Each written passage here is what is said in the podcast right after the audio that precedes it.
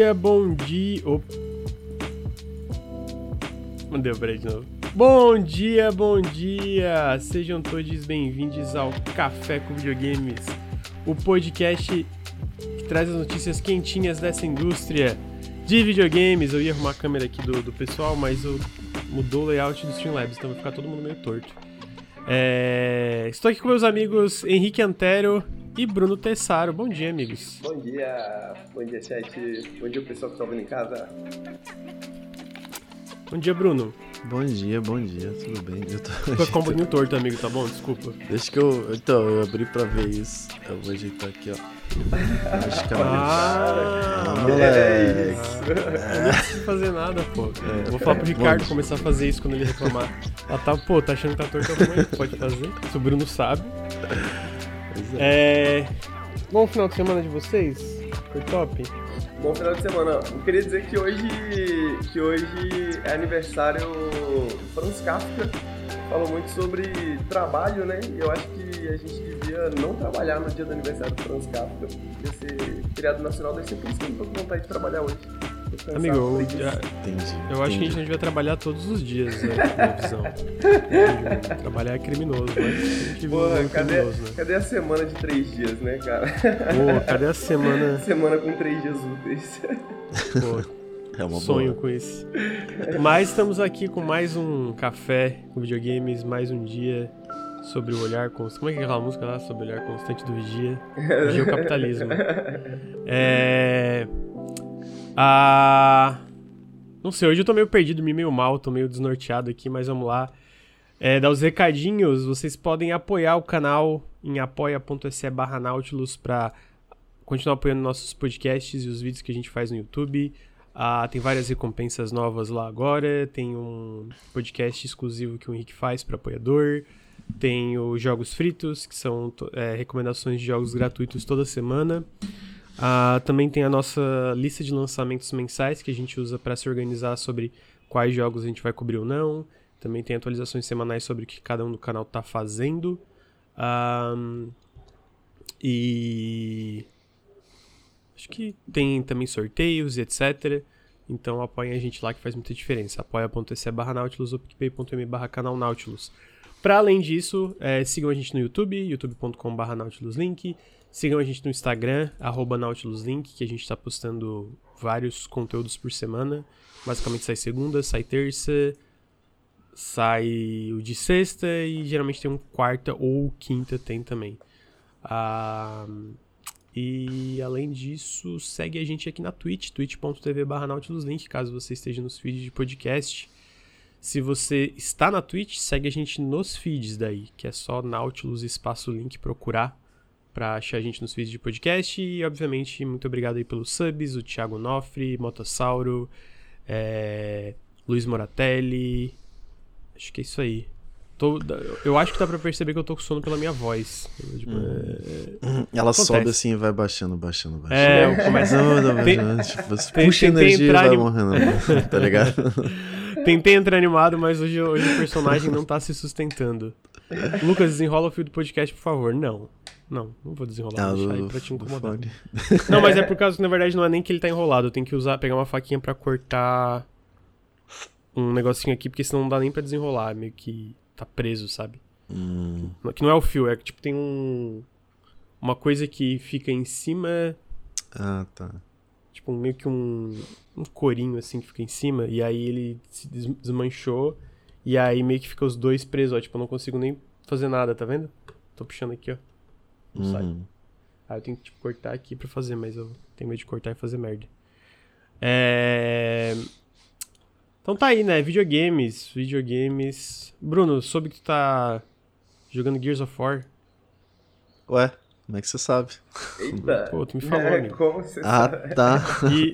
É porque ontem a gente jogou o 4, que a gente acabou o 5 faz hum. tempo. E justamente ontem a gente foi jogar o 4. Fiquei, caralho, o Lucas tá me stalkeando. É, não, eu vi, a, a, Raquel tweetou isso. ah, tá. É, eu tô stalkeando é, no, no Xbox, eu vejo assim. Isso, é. Agora. não, tá maravilhoso. É muito divertido esse Gears aí pra jogar É muito dois. bom no cop, né? O 5 é, é bem melhor que o 4, vai. É, 5 eu deu uma também evoluída acho, maneira, porque o 4 tem umas ideias de Tower Defense assim que não faz muito sentido. É. Mas tá legal. Eu acho que o 4 é porque o 4 foi meio tipo assim, a Coalition falando, ah, vamos fazer um Gears bem. bem raiz, assim, pra, pra Aham. pegar o que, que é Gears. Aí o 5 eles arriscaram mais. Tem um pessoal que não gosta. que eles, tipo, tem essas partes meio semi-mundo aberto pra dar uma cadenciada no ritmo do jogo e não ser só tiro, tiro, tiro. Eu, Nossa, eu é acho bem bom. legal, eu acho bem legal, eu também gosto. É... Sou fã do Henrique, o cara mais boa praça e diplomático da Twitch. Será que o Henrique é o cara mais diplomático da Twitch? Eu acho que é porque ele aprendeu com os anos, né? Aprendi, Aprendi com faz os meus parte. erros. Eu, acho, eu argumentaria que ele não, ele não foi sempre assim. Mas aí a gente foi processado, aí né, as pessoas mudam. Eu aprendi com os meus Deixa abaixo, erros. deixa meus erros. É... Então, opa. E tu, Henrique, tá jogando alguma coisa, amigo, antes da gente entrar? Cara, depois que eu terminei o Red Dead Redemption, eu dei uma pausa, assim. Quer dizer, eu terminei sexta-feira, né? Não dá pra dizer que eu dei uma pausa porque eu joguei nada, Justo. mas tipo sábado e domingo, né? Essa semana eu talvez comece Pathologic 2, ver se eu consigo terminar Pathologic 2 um dia. Caralho, aí sim. Você Porra. tem que jogar, você tem que jogar planejando pra isso. Pô, que papo é esse? Falar que as pessoas stalkeiam o Lucas no Xbox quando ele abre o Diablo 4. Como assim, mano? What? Galera seguindo o Lucas assim no Diablo, tá ligado? Se escondendo. Caralho. Ele tá ali. Ah, lá, lá, lá, lá. Jogar. É, pois é. Mas vamos falar de videogames então, né? Das notícias aí da semana. Teve bastante fofoca, porque quem me segue no Twitter não deve aguentar mais, porque eu tava comentando sobre o caso do FTC versus X- é, Microsoft, por causa da aquisição da Activision Blizzard. E tiveram várias fofoquinhas, mas a gente não vai começar disso ainda. A gente vai começar falando de Bomb Rush Cyberpunk. Cara, Cyberpunk, eu sempre, às vezes, minha cabeça fica meio um nó e eu fico, é Cyberpunk ou Cyberpunk? Mas é Cyberpunk mesmo. Que é, pra quem não conhece, é basicamente esse sucessor espiritual de Jet Set Radio, é, pelos desenvolvedores de Little League, que parece maravilhoso. E a gente já sabia que o jogo ia sair para dia 18 de agosto para PC e Switch, mas os desenvolvedores confirmaram oficialmente que ele também vai sair para PlayStation e Xbox logo depois dessas versões, que vai ser uma, duas semanas depois. Então, é, para quem quer Bomb Rush Cyberpunk só tem esses consoles, fica aí essa informação. Eu sei que eu quero muito esse jogo. Esse jogo parece maravilhoso. Eu acho, que o Henrique também tá no hype. Eu né, tô no hype pra caramba. Esse jogo aí com certeza já tem um espaço. Já tem um espaço na minha agenda esse ano, assim, porque eu já tô, já tô planejando, né? Tem que colocar assim, um dia 18 vai sair Cyberpunk. eu vou levar uns, imagina, uns 10 dias pra fechar o jogo, então eu vou escrever aqui, tem que planejar. É o único Então tá jeito, aí. porque esse ano tá complicado. Tá foda. complicado.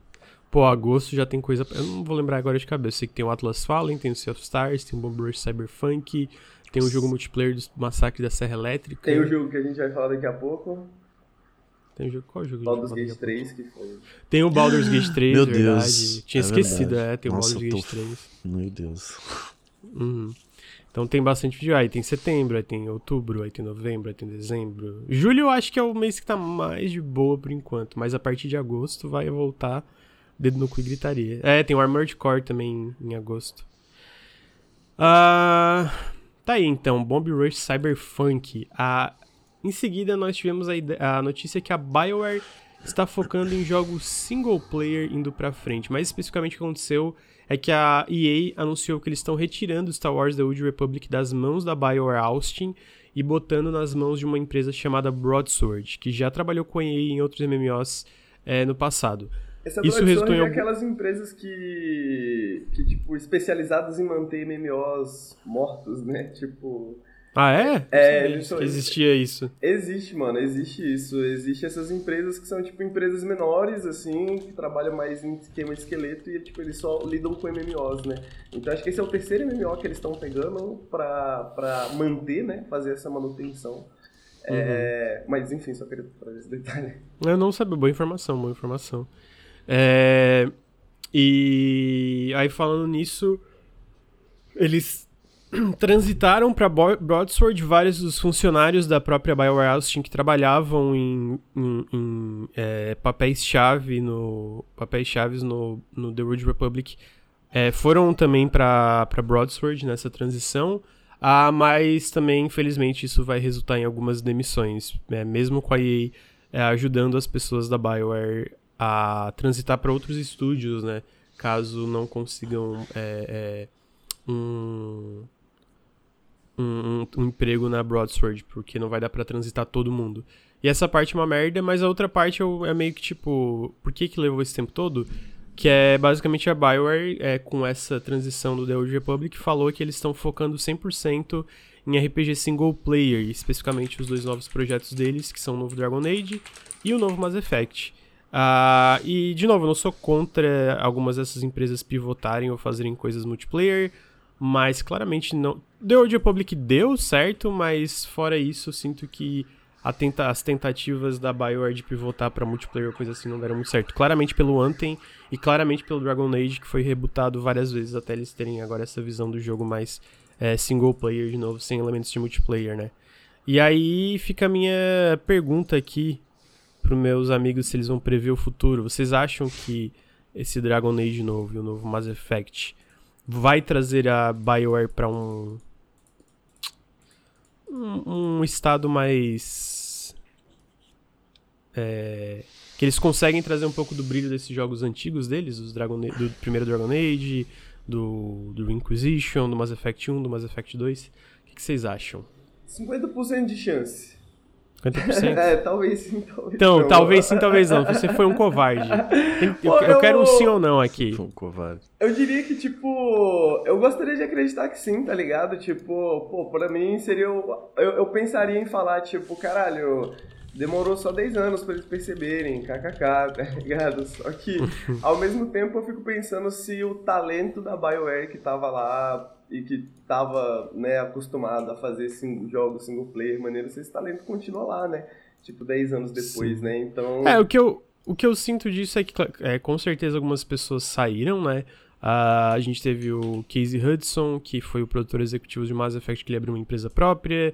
Teve um dos caras, eu acho que foi o Mark Laidlaw de, de Dragon Age, que ele. Não sei se foi o Mark Laidlaw ou outro, que ele tá com a Yellow Brick Games, que tá fazendo jogo com a Private Division. Então muita gente saiu, é, mas ainda tem vários veteranos lá que trabalharam nos antigos, né? Meio que é o que eu sinto é um pouco. Ainda tem muita gente old school lá, tipo, gente mais conhecida, ainda tem um meio termo, que é pessoas que eram meio que júnior quando entraram na época do Mass Effect Dragon Age viraram veteranas, e obviamente tem muita gente nova que também curte RPG. Ah, algo que eu vejo como a Hair, que tem várias pessoas, ah, a Hair não tem mais ninguém da, da do, dos tempos de ouro, e eu e é a mesma coisa que eu não concordo muito de tipo. Tem muita gente do, da, da, da, que fez vários dos clássicos da Hair na Hair ainda, né? O próprio Grant Kirkhope, o Robin Binland, o diretor de arte do Viva Pinhata e de outros jogos que está lá faz é. tempo. Mas também tem muita gente nova, né? E aí, nesse meio termo, eu, eu acho que pode ser umas coisas bem legais. Se eles tiverem. É, eu sinto que maior, a, a, maior parte dos. Pro... Bom, tem vários problemas. Mas uma parte do, desses problemas de AAA é que eles tentam seguir muitos trends, então, tipo assim, a cada um ano tem um soft reboot do projeto e eles acrescentam mais coisas. Tipo, é, é, difícil. E aí, isso não é culpa de ninguém, porque às vezes é culpa de uma pessoa específica, sei lá, um Dan Hauser da vida que bota barras pretas no final da produção. Mas o que eu quero dizer é mais no sentido de, tipo, é difícil fazer AAA, é difícil, né, ter uma visão clara com centenas de pessoas, mas vai, eu, eu sinto que isso, especialmente na BioWare, era muito claro o quanto que eles toda hora estavam resetando, né? Resetando coisas e tentando refazer e tentando refazer. Então eu torço pra agora eles terem essa visão clara e se manterem a uma visão de, de É, eu, eu, ia falar isso, porque em relação a Hair, pelo menos a Hair ainda, né, tipo, é empresa funcional, assim, né, digamos. Ah, total. A, a BioWare passou, tipo, tanto tempo sem, sem fazer um jogo assim e sem fazer com sucesso, digamos assim, né. Que... É, eles lançaram um Anthem depois de só Mass Effect Legendary Edition, né? E aí eu fico me perguntando, tipo assim, eu, eu quero acreditar que sim, mas eu sinto que. que. Eu não sei se necessariamente o histórico da BioWare é um fator aqui, tá ligado? E tipo assim, uhum. pô, eu, é, não necessariamente porque eu gostava, até porque eu não gostava tanto, mas não necessariamente porque eu gostava dos jogos da BioWare, eu acho que os, tipo, eles conseguem trazer essa Acho que eles vão ter que recriar uma magia, criar uma magia nova, né? Eu acho. Acho que é essa a parada, né? Mais do que conseguir trazer talvez a, o que eles faziam. Sim, é, vamos ver. O que, que você acha, Bruno? É, eu tô meio que com vocês, tipo, parecia muito decisões de liderança nessa, com certeza, né? Parte do Anthem, esse foco em multiplayers, até o próprio é, né, as matérias que saíram sobre o Inquisition e o Andromeda, né? Daquele desespero para é, alcançar as datas que, que, os, que o estúdio queria e tal. Uhum. Isso parece ter, tipo, beleza, a gente aprendeu, tá ligado? Agora a gente pode tentar, de uma forma mais sustentável, produzir alguma coisa que, que os fãs realmente gostam. Mas é aquilo, né? A EA é sempre uma, uma incógnita porque essas decisões vêm de cima e não, não por mais que o estúdio seja tipo repleto de veteranos ou pessoas que gostam do gênero, não é exatamente uma decisão delas, né? Então Uhum. a gente fica sempre nessa expectativa de, pô, tomara que Sim. os cabeças enxerguem, né? Mas é isso. Vamos ver então, vamos ver o que acontece, como é que tá o nosso novo Dragon Age, como é que vai ser o próximo Mass Effect.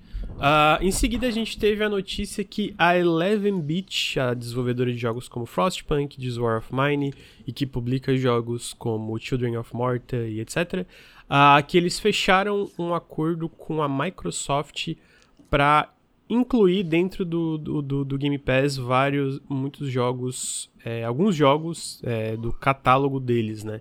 E aí eu imagino que isso é basicamente coisas novas que eles estão desenvolvendo, é, não tipo o catálogo antigo, até porque tipo Frostpunk já teve no Game Pass, Children of Morta já teve no Game Pass, então não faz sentido eles anunciarem para os investidores que isso vai fazer Tipo, basicamente a gente soube isso através de um anúncio para investidores, né? Tipo, eles estão. Eles têm. Ah, como é que quando alguém pode investir no mercado? Tem um nome para isso, mas, mercado de ações e tal. Ah, Mas é, eles basicamente fizeram esse anúncio que vai é, melhorar ainda mais a performance da Eleven Beat para os próximos meses e anos. Ah, então, a gente não sabe quais jogos exatamente do catálogo deles que vão ser incluídos no Game Pass, mas eu vou imaginar é, os, os jogos que eles têm anunciado agora, nesse momento, é Frostpunk 2, é desenvolvido internamente, ah, e The Alters, que é uma nova IP da, da Eleven Beat, que também é desenvolvida internamente. E do lado de, de distribuição, que eles estão distribuindo, eles têm o The Invincible, que é aquele jogo inspirado num, numa, num livro do Stanislau, e também o Taumaturge, The Taumaturge, que é um RPG isométrico, meio CRPG assim. Então pode ser, podem ser um- alguns desses, talvez os quatro jogos, ou alguns deles.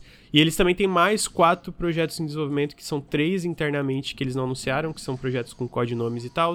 E um que é desenvolvido externamente, que eles estão publicando, é, que eles também não anunciaram. Então no total são oito, oi- oito projetos em desenvolvimento na Eleven Beat. Então podem ser qualquer um desses. Eu chutaria que. no- eu, eu vou chutar Frostpunk 2 e The Invincible por agora, que são jogos que já tiveram demos, que tá pra sair por agora. É, The Invincible faria muito sentido no Game Pass também, né? Uhum. é, é, faria. Mas especificamente tem uma razão por quê? Porque é Ah, tipo eu- narrativo? Eu, quê? acho, é, eu acho que mais em questão de catálogo, assim, no sentido de que é um jogo que talvez possa ser um pouco. um pouco. Difícil de testar, assim, sacou? Tipo, não vejo as, Uhum, pessoas, as uhum. pessoas assistindo o trailer e falando assim, pô, preciso comprar esse jogo, mas consigo ver as pessoas assistindo o trailer e falando, hum, deixa eu testar esse jogo pra ver o que que. O que que Sim, como é que ele uhum. funciona. Porque eu acho que ele é, ele é- ele é mais narrativo, né? to- Toda essa parada de ser, ser inspirado no Stanislas Lane, ele é muito bonito, né? Mas, tipo, como que ele funciona, né? Tipo, essas paradas assim, ainda tão. Eu ainda fico um pouco assim. É, total. Eu acho que. eu- tô muito curioso, eu acho que faz muito sentido também o próprio Frostpunk. Porque. ah, eu sinto que esses jogos que tem uma grande, um grande público no PC. Sei lá, pegar algo como Crusaders Kings 3, dando um exemplo rápido aqui. Ah, ele foi incluído no lançamento no Game Pass, mas ainda foi, tipo assim, o maior sucesso é, da história da, da Paradox, sabe? Porque tem aquela parcela muito grande no Steam, tem o próprio Game Pass que facilita, às vezes, para as pessoas podem comprar DLC, ou depois eles compram no Steam, que tem essa grande preferência, e até ah, nos consoles, né? Que o, o Crusader Kings saiu eventualmente ah, nos consoles. Mas é, eu achei muito legal que eles assinaram esse, esse acordo com com Game Pass. Eu acho que a Eleven Beat é uma das desenvolvedoras mais promissoras aí. Ah, o Frostpunk é fantástico. Eu, eu, eu, pelo menos, amo muito. Eu sei que o Henrique fica com ansiedade. Eu não lembro se o Bruno jogou, porque ele não curte muito Nunca joguei. essas- Nunca É joguei. bem Quero legal. muito, mas nunca joguei. É muito diferenciado. Sinto que é um city builder muito narrativo, sabe? Ele é muito diferenciado, isso é com certeza. É. Então eu tô muito curioso pra ver o Frostpunk 2. Eu vou chutar. Porque eles não anunciaram a leva, né? Eles não falaram quais jogos vão ser. Eu vou chutar que vai ser ali por, pela Gamescom, alguma coisa. Porque eu tava lendo. Eu tava lendo as coisas dos investidores da, da Eleven Beat. E parece que a, a primeira demo do Frostpunk 2 pra imprensa vai ser na Gamescom. Então se o jogo vier pro Game Pass, talvez eles anunciem ali.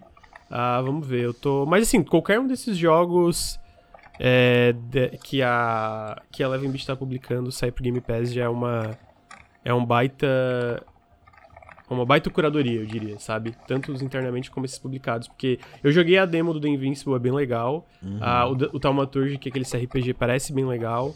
E obviamente os Uh, os jogos internos da Eleven Beat eles não fizeram um jogo ruim até hoje. É, esse jogo é o The Invincible que tá rolando agora, Marcos. É um dos jogos publicados pela Eleven Beat.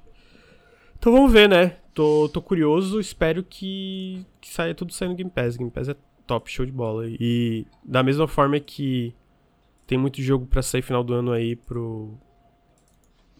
Para as diferentes plataformas, o Game Pass também imagino que vai ter bastante coisa. Uh, em seguida, nós tivemos o que? Deixa eu abrir aqui que eu me perdi só um pouquinho. Em seguida, nós tivemos ah, várias informações do caso da FTC versus Microsoft. Ah, Para quem está por fora, semana passada, uh, basicamente semana retrasada, o FTC, que é o órgão de regulamentação é, dos Estados Unidos que é, cuida de coisas como é, compra de empresas, etc., para aprovar ou não, eles entraram com um processo para fazer o que. Eu não sei a tradução disso, se alguém souber, eu, eu, eu aceito, que é uma chamada Preliminary Injunction. Que é basicamente uma. Eles, eles foram na corte judicial para pedir que a corte proibisse a Microsoft de finalizar a compra da Activision Blizzard. Isso foi meio surpreendente porque, de acordo com que muita coisa que a gente sabe, a Microsoft não pode finalizar a compra ainda da Activision Blizzard, por isso que o FTC não tinha entrado em corte, né? Tipo, eles processaram para bloquear a compra, mas isso foi meio que só um aviso, eles não entraram é, na justiça numa, numa esfera federal para impedir. Então, se a Microsoft quisesse finalizar a compra, eles poderiam, na teoria, porque não tinha nada impedindo eles nos Estados Unidos. Mas a gente também sabe que a CMA no Reino Unido é, bloqueou também a compra e a Microsoft está apelando essa decisão através do tribunal do CAT lá, que é o tribunal deles para apelar esse tipo de decisão. Só que o FTC, semana retrasada, eles falaram que tinham razões para acreditar que a Microsoft ia finalizar a compra. E aí, por isso, eles mandaram esse, esse negócio de fazer uma pre preliminary injunction. A do Canadá não bloqueou isso, eles basicamente soltaram uma carta falando: ah, a gente também tem preocupações, mas eles não bloquearam. É o que ele, eles falaram que tinha essas preocupações, tanto que, de acordo com a lei deles, o tempo para fazer um processo judicial para bloquear a compra já passou. Então, no Canadá, a Microsoft já pode finalizar a compra. Eles só falaram que eles têm essa preocupação, né? É, em relação à competição, etc. E aí, como a, o FTC ficou com essa preocupação, eles mandaram para fazer esse preliminary injunction para é, impedir a Microsoft de finalizar a compra. E aí eles foram para a corte judicial. E aí foi foram quatro dias que foram chamadas várias testemunhas, uh, o Phil Spencer, o Jim Ryan da Sony, uh, o Steve Singer da Nintendo, um, a Sarah Bond, o Bob Kotick, uma galera foi lá depor é, como testemunha, e aí tanto a parte dos advogados do FTC, como a parte da juíza, como a parte da Microsoft faziam perguntas e etc, etc. E aí nisso, obviamente, saíram muitas informações, porque é esses Discovery Trials, né? Então muitas coisas que são confidenciais vão ao público. A gente teve acesso a muitos e-mails confidenciais, a gente teve acesso a muitos diálogos de e-mails confidenciais, a gente teve acesso a informações, a gente teve acesso a muita coisa. Uh, eu não separei tudo, eu separei o que eu acho que é alguma das coisas mais bombásticas. Uh, então, Bernardo Lucas já falou quando sai o resultado da novela FTC. Uh, ah, então, pode sair hoje. Difícil, acho que se tivesse saído hoje já teria saído. Mas se não, eu imagino que vai ser entre quarta ou sexta-feira. Amanhã não, porque amanhã é feriado lá, né? 4 de julho. Então. 4 de julho é o quê? Independência? Não sei. Acho Ah, foda-se também, né, gringo? Né?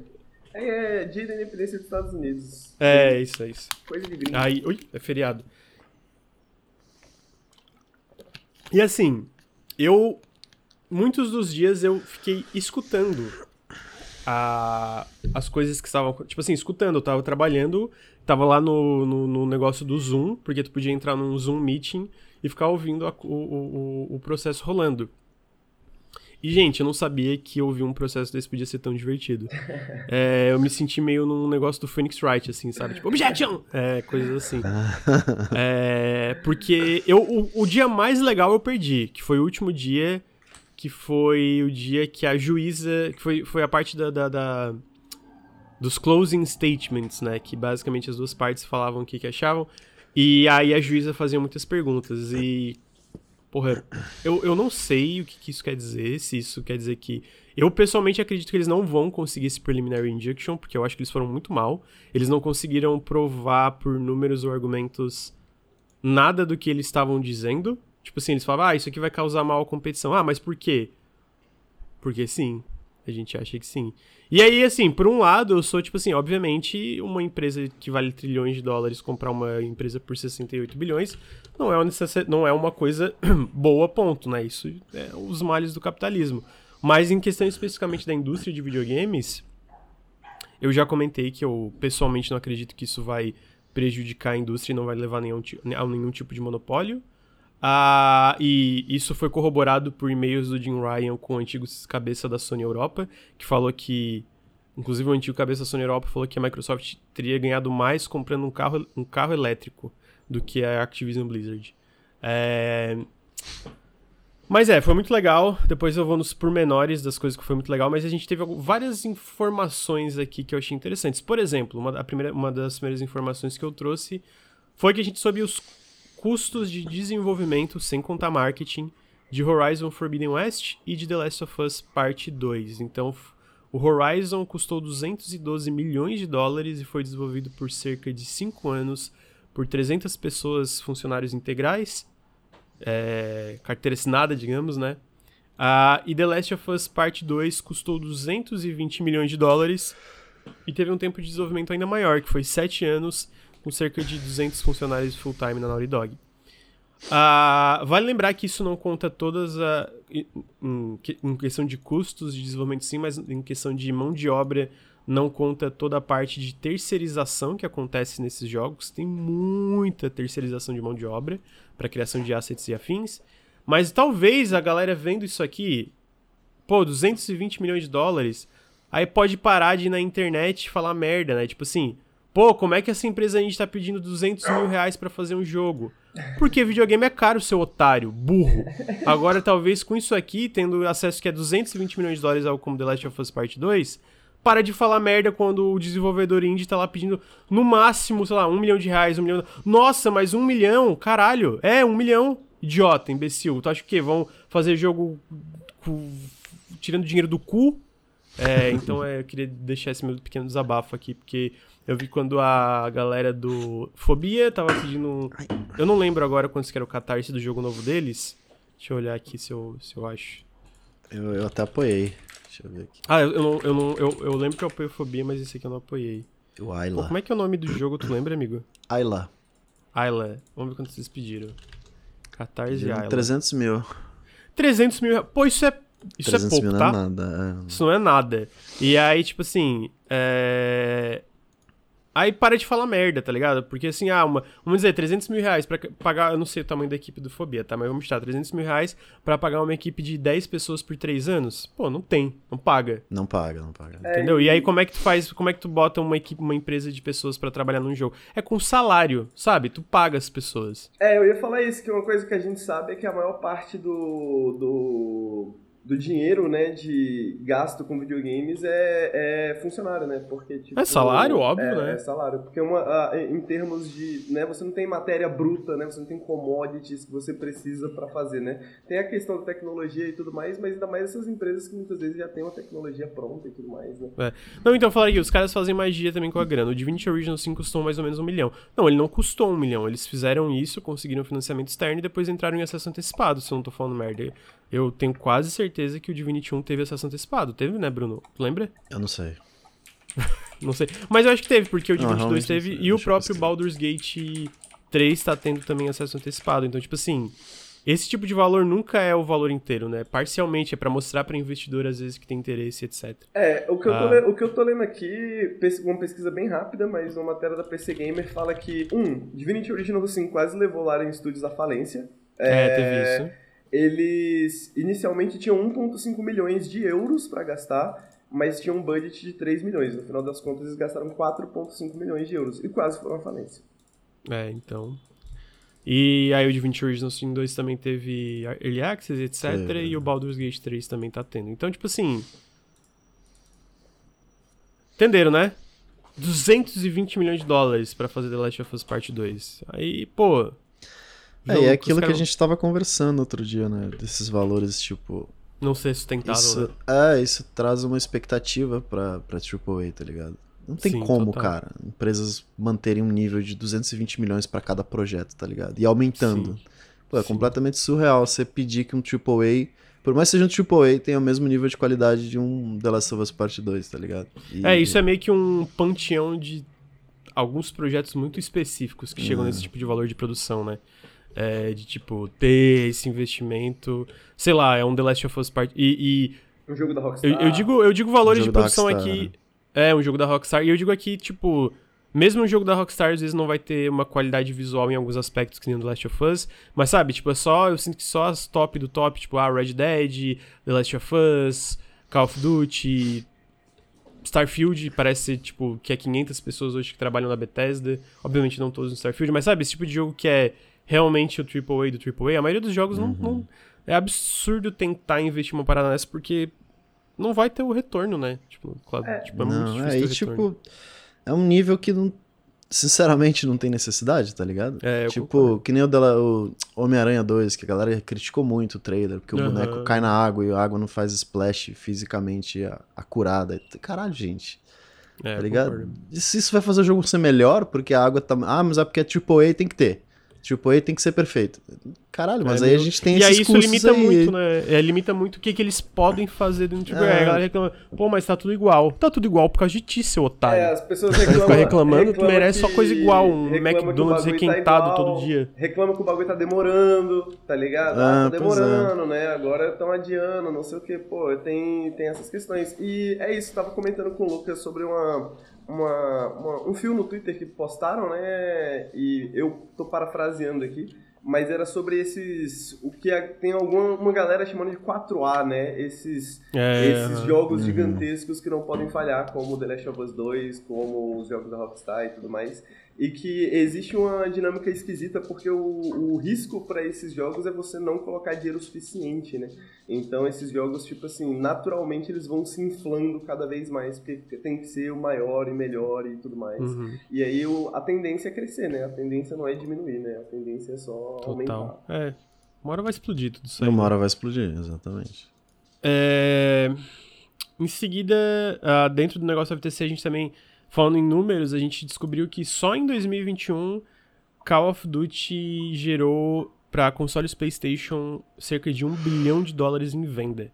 Ah, que a gente sabe, né, que tipo assim, obviamente, eu- é, não, não, não existe nenhuma franquia específica que vai matar ou não um console qualquer coisa, mas de fato Call of Duty é extremamente lucrativo, não é à toa que a Microsoft está pagando 68 bilhões de dólares aí na Activision Blizzard, para além da King, né, e da própria Blizzard, Call of Duty é uma, uma franquia meio absurda, assim.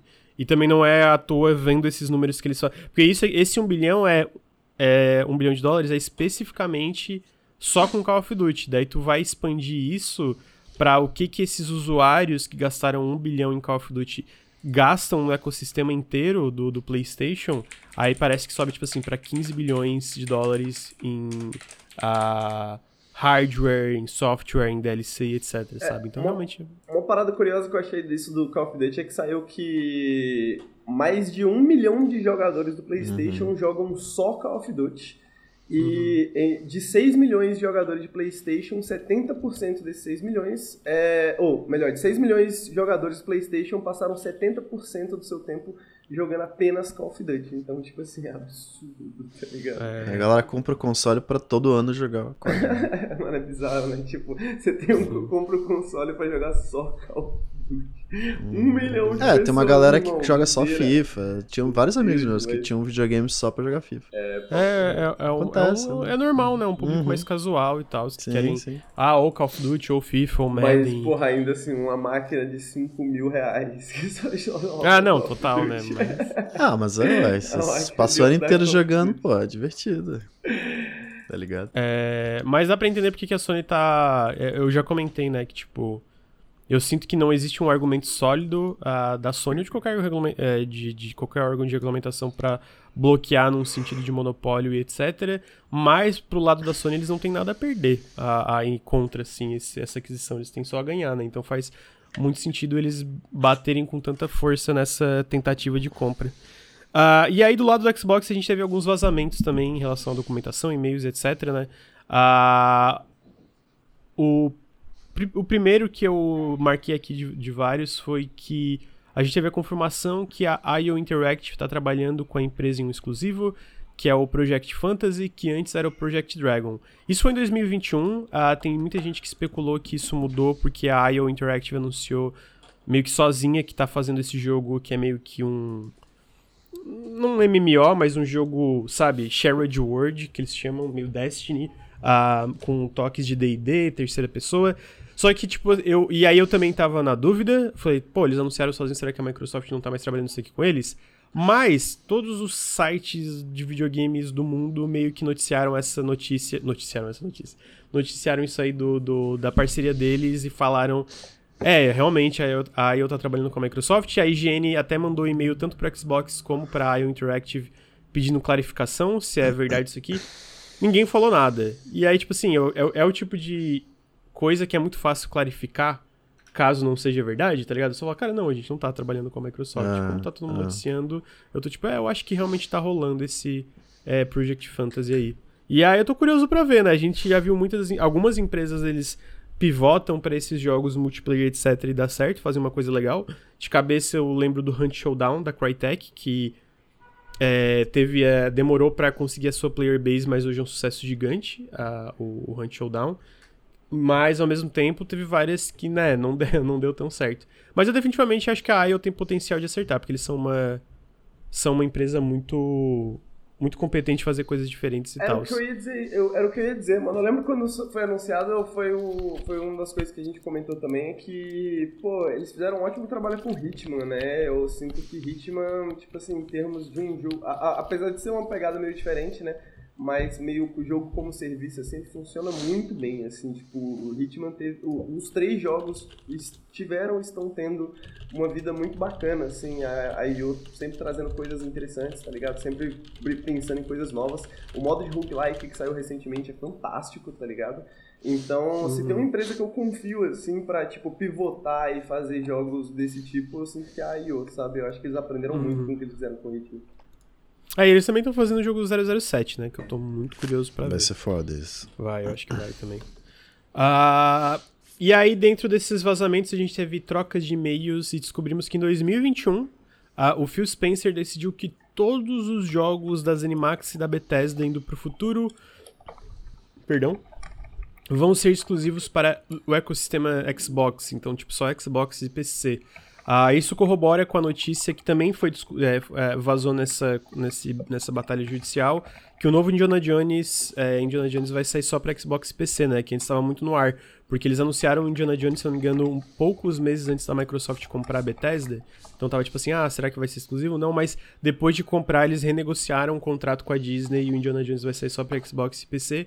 E eu pessoalmente estava na dúvida se isso ia ser o caso, no, especificamente de Indiana Jones e alguns jogos das Animax. E aí eu ainda fico, mesmo ele falando, ah, todos os jogos vão ser exclusivos, eu fico meio. Pô, vazou o Quake 2 Remaster, sabe? Será que até esse tipo de jogo, que é tipo um remaster de um clássico, vai ser exclusivo? Mas foi uma notícia que me surpreendeu, porque eles sempre falaram muito caso a caso, né? Ah, vai ser caso a caso, caso a caso. Aí no caso das Animax, o caso a caso aparentemente é todos os jogos indo pro futuro, tirando coisas como Elder Scrolls Online, suas expansões e etc.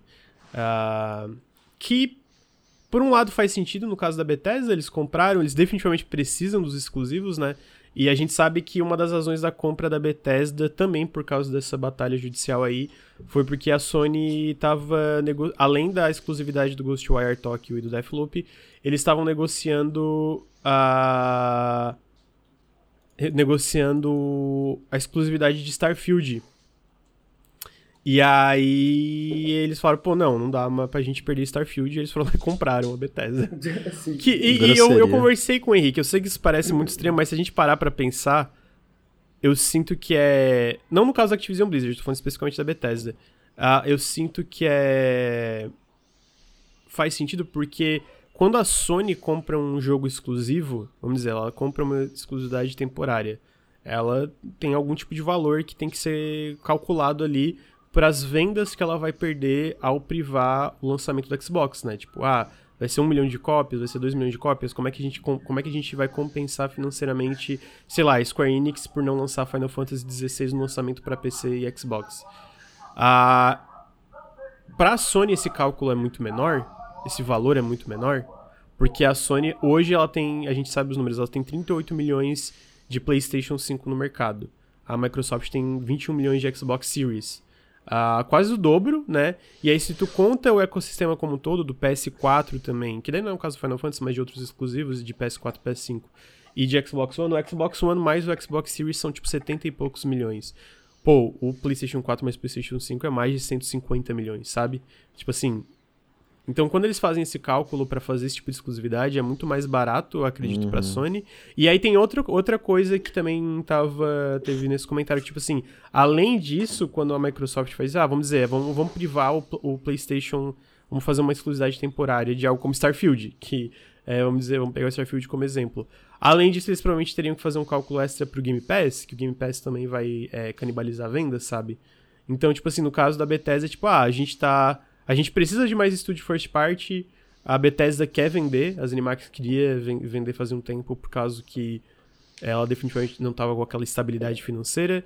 E aí a conclusão lógica foi vamos comprar a, as Animax, né? Mas o ecossistema do PC da Microsoft, claro, também tem isso aí, mas quando a Sony faz esse cálculo, na maioria das vezes, ela também inclui o PC. É, tipo, tanto que a maioria dos exclusivos da Sony, tu vê que tem um é, third party da Sony tem um lançamento simultâneo no PC. O Final Fantasy XVI é uma, é uma exceção, mas não a regra, né?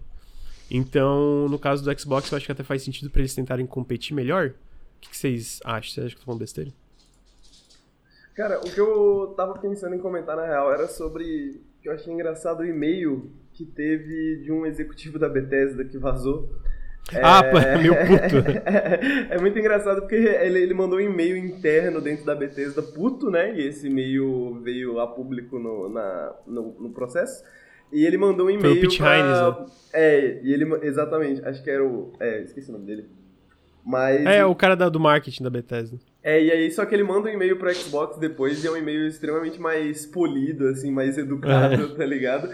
Mas o ponto é que basicamente saiu num post, num, num post da, do Xbox sobre manter o Call of Duty na, na, no PlayStation, né? Que eles queriam deixar o Call of Duty acessível para boa parte dos, dos, jogadores, etc e tal.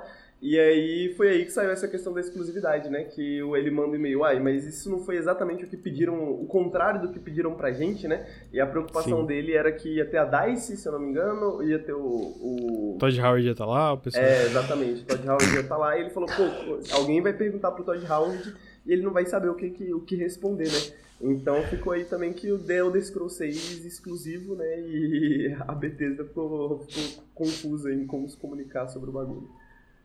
Uhum. É...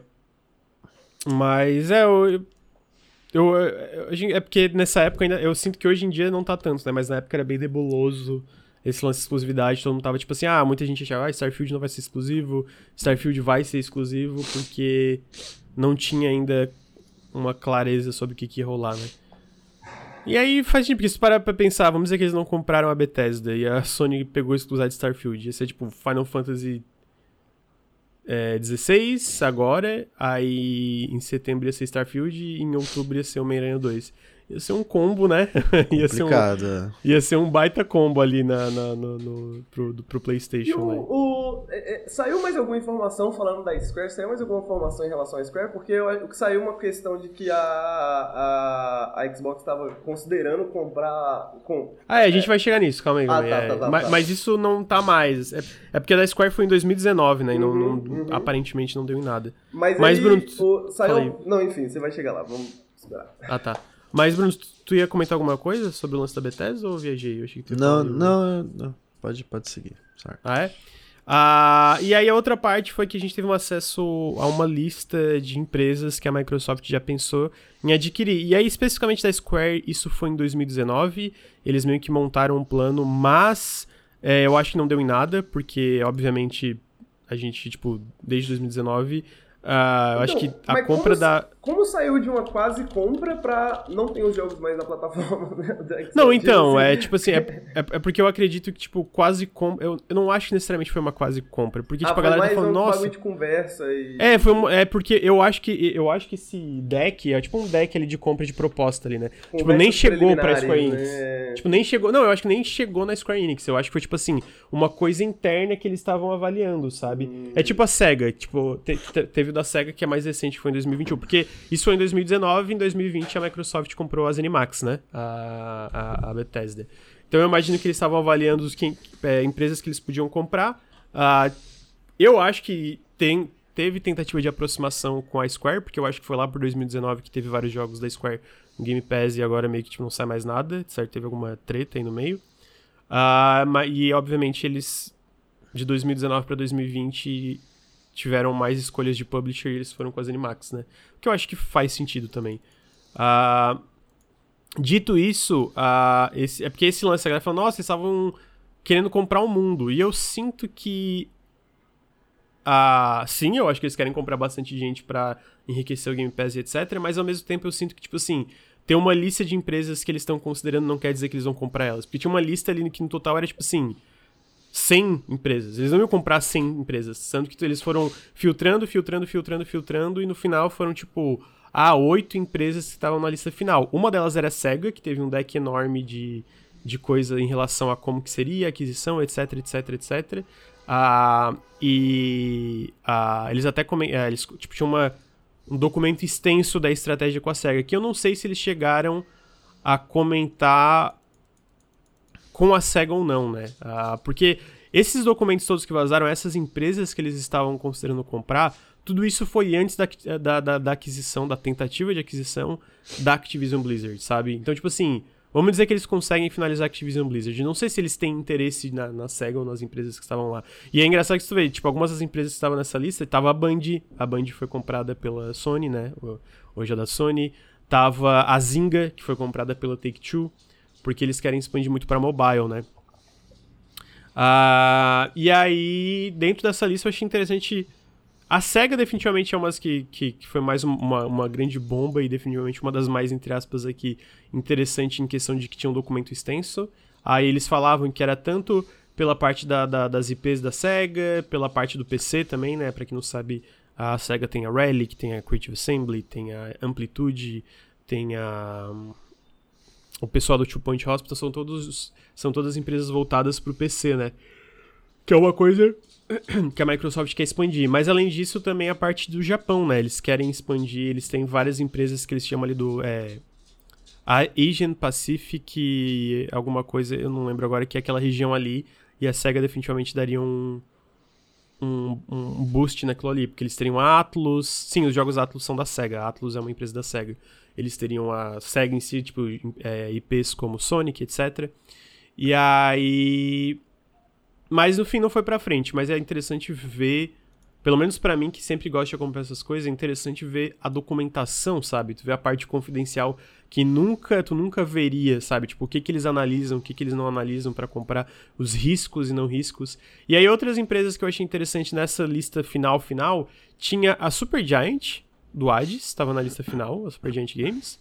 A IO Interactive do Hitman, que faz sentido isso porque ele já, já tem uma parceria com o jogo que eles estão fazendo, né? A, Thunderful do SteamWorld. E aí a outras tinha como a Zynga, que já foi adquirida pela Take-Two. E aí numa outra lista, que era meio que uma lista final de PC e console, também tinham empresas como a Paradox, a Remedy Entertainment, a Eleven Beat e a People Can Fly. É, e o que eu fico curioso é tipo assim, ok, passou a aquisição da Activision, Blizzard, ou ok, não passou a aquisição da Activision Blizzard, qualquer um dos dois que seja. Como que eles vão progredir? Especialmente porque eles querem muito entrar no mobile para ter essa expansão é, no, na área de consoles, na área de, de jogos, né, em questão de é, expansão de mercado. E aí eu fico pensando o que, que eles vão fazer, para qual empresa eles vão atrás ou não vão atrás. O que vocês acham, amigos? Ah, tinha 100 na lista, então eles riscam uma e compram as 99 outras. com o dinheiro da Activision, tá ligado? É, basicamente. Com o dinheiro da Activision é basicamente isso aí.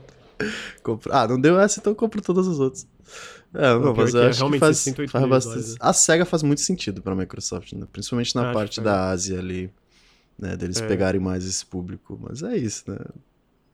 É engraçado que a gente vê todas essas empresas, não todas, mas eh, talvez essas que eles tiveram mais considerações concretas, eles podem não ter comprado, mas eles definitivamente se aproximaram, né? Só tu ver a SEGA. A SEGA é, é verdade. A SEGA lançou Persona 4, é, 3, 4 e 5 no Game Pass e agora a, a, no, no último showcase Persona 3 Remake, Persona 5 é, Tático, Tática vão sair pro Game Pass no lançamento e o Metafor, Metafor Refantasio eles anunciaram no palco da Microsoft, né? A Eleven Bit, a gente acabou de falar que eles anunciaram vários jogos no... Eles anunciaram que fecharam uma parceria pro Game Pass. A, a People Gamefly é, vazou. É, vazou. Vazou da mesma forma que vazou a Eleven Bit, de tipo de coisa de investidor. Que a People Gamefly tá trabalhando em um jogo com o Xbox, que é o Xbox vai publicar um jogo deles. É, a IO Interactive estão tá, trabalhando em um jogo, a Thunderful tem vários jogos no, é, no Game Pass, a Paradox tem vários jogos no Game Pass, né? A gente sabe que Cities Skyline 2 e o.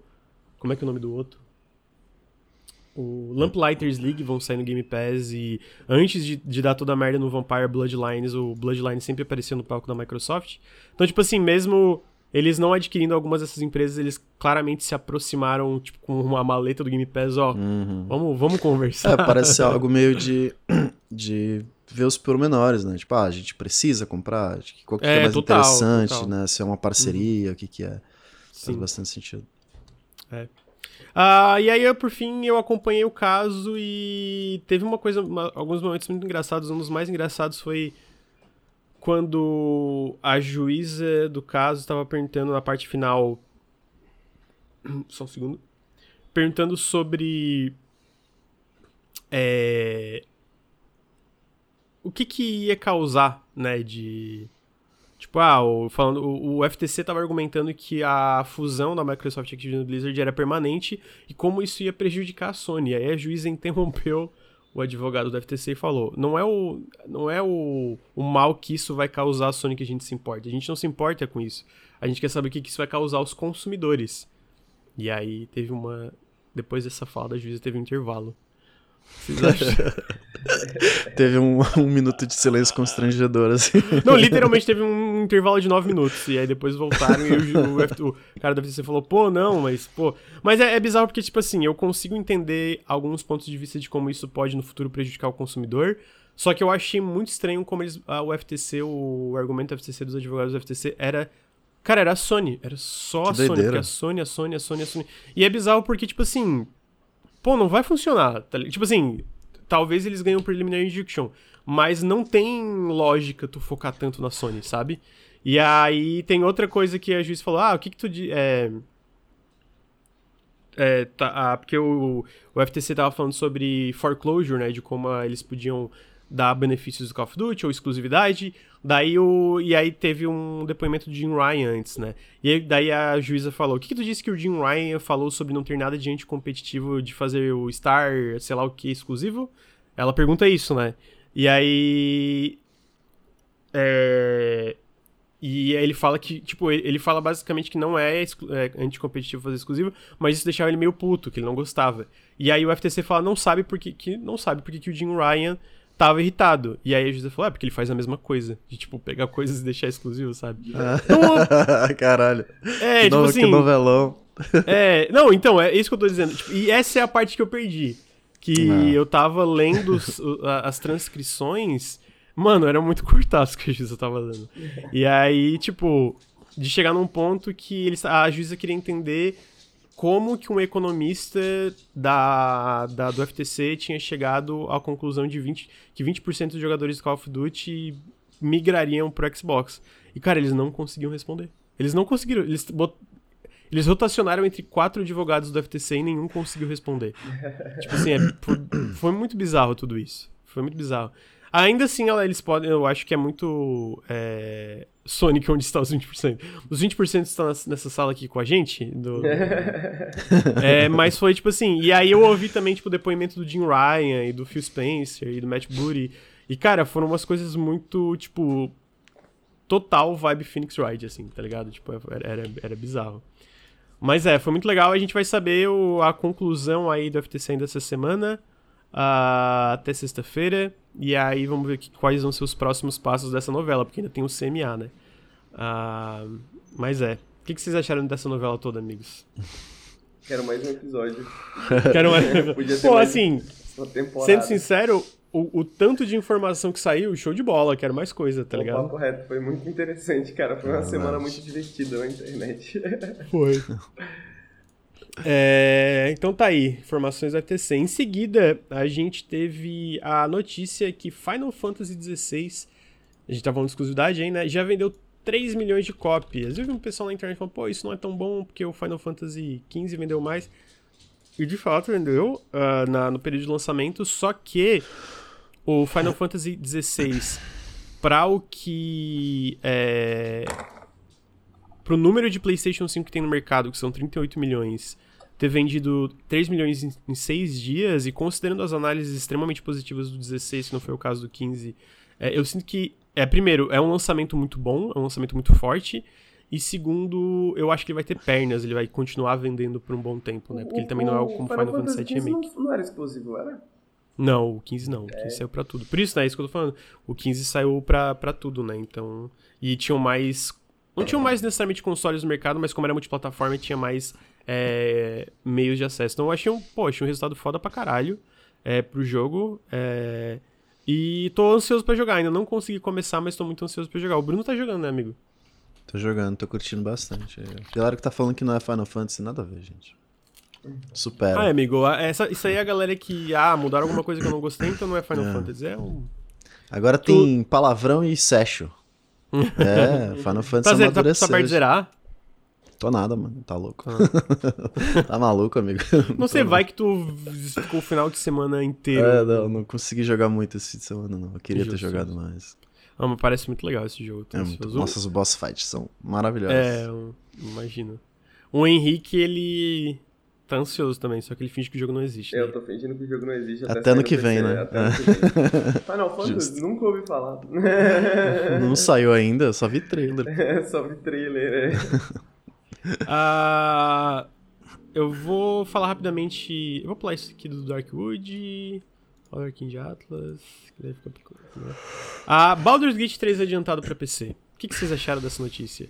Baldur's Gate 3 ia sair final de agosto ah, pra PC, ia sair basicamente uma semana antes do Starfield no PC. Ah, e eles falaram não, a gente na verdade adiantou e agora vai sair dia 6 de agosto. 6 de agosto para PC e no dia 6 de setembro para PlayStation 5. Ou seja, mesmo dia do Starfield, mas aí no PlayStation 5 tem Starfield, né? Então acho que foi uma, uma decisão boa. É dia 3 de agosto, não? 3, eu falei 6? É dia 3, ah, amigo, 3 desculpa. De uhum. uh, dia 3 de agosto. Eu tô. Eu acho que esse jogo vai ser muito bom. Tudo que tudo que aparece dele parece muito bom. Vocês não acham? Com certeza. É, vai ser o. Esse jogo aí vai me tirar de todo o resto. Tá, sinceramente. Tá, tá ansioso assim, amigo, pra jogar? Tô, tô bastante. Pô, Divinity tu gosta 2, bastante do Divinity, Divinity né? 2 é maravilhoso. Top demais. E eu tô jogando co-op no sofazinho, né, com a Raquel. A gente tá bem animado pra jogar o Baldur's Gate. Pera aí, eu vou. Rapidinho, eu vou no banheiro, vou falando do Baldur's Gate enquanto eu vou ali pegar Vou pegar um café. Vai lá, vai lá. Mas primeiro vou no banheiro, depois vou pegar um café. o, a rotina do Lucas, todo itinerário. toma um cafezinho, faz um cocôzinho, toma um café. Pô, é, é, esse bagulho faz tempo, né, que a gente não vê uma notícia assim de um jogo sendo adiantado, né, cara? Mas eu sinto que Pô, se tem um é. jogo que pode fazer isso é o Baldur's Gate. Já tá. A galera tá falando tão bem do acesso antecipado já. Pô, Já- faz o quê? Faz uns dois anos já, não? Que tá em É. acesso antecipado. Faz Faz, tempo. faz um tempo já. E É, quantas, me quantas... surpreendeu. Ah, não Me terminei. surpreendeu ser adiantado, né? Pois a gente não vê isso muito. Raro. Mas eu fico feliz porque pelo menos saiu de setembro. Setembro tem muita coisa. Nossa, você tem, muita coisa. Não que dê pra terminar o jogo até setembro, né? Porque sabe como é que é esses jogos, são gigantes. Mas É, pelo menos dá pra enjoar. Saiu no Twitter que vai ter 170 horas de cutscene, mas acho que é no total, né? Mas 170 horas de cutscene no, no jogo inteiro. Você deve ver, tipo, 30% do bagulho, né? Quando você É, pois é. Mas, caralho, tá, tipo, uma produção gigantesca da Larian, tá ligado? É, o de 22 eu demorei umas 100 horas pra ter. Eu ia perguntar isso, quantas horas Raquel? você terminou no... Quantas horas pra terminar o de 22? Ah, sim, 100 horas no período de dois anos, tá ligado? Tipo, mais ou menos isso. Muito tempo jogando. Tipo, é uma vida que a gente joga de Windows. Aí agora vai ser Baldur's Gate pelos próximos três anos. Caralho, É forte, fortíssimo. Mas é isso, tô animado. É, eu vi a galera falando bastante bem da Creed. Também eu tô, tô bem curioso. Eu joguei na época, a gente Quando recebeu. saiu? Ah. É, bem, bem quando saiu, né? Eu joguei algumas horinhas do comecinho, mas eu imagino que tenha mudado tudo, né? Você recebeu na Steam? A gente recebeu na Steam? Sim, tem no Steam. Ah, então vou baixar. ba- vou baixar no seu depois. ó. Aham. 30% de 170 horas ainda são tipo 50 horas, né? Não é coisa pra caralho, mas coisa pra Sim. caralho. Pode jogar gigante, né? Tem que lembrar que a- acho que a primeira vez que, pelo menos a primeira vez que eu lembro disso acontecer é Metal Gear, né? Metal Gear 4 já tinha 80 horas já de cutscene. Não, 80 também não, né, meu? Não é não é 80, não? Na minha cabeça é 80 não, cara. Não é não? Que isso? Gear 4. 80 horas. Não, tinha. é que, tipo, talvez seja 80% do jogo era cutscene. Aí talvez seja, seja um dado real. Não, é muitas horas. Não, é, eu, eu, eu confundia, porque tem uma, uma cutscene que dura 80 minutos. Aí. É a última, né? A última? Acho que é a É, última. eu não sei. eu não- esse foi o único Metal Eu Gear acho eu que é o final. O pesquei. final dura quase uma hora e meia, que é quase um filme. Acho que é. Esse jogo é incrível. É um grande filmão, mas é, um, é, é muito bom. Não, absurdo, absurdo.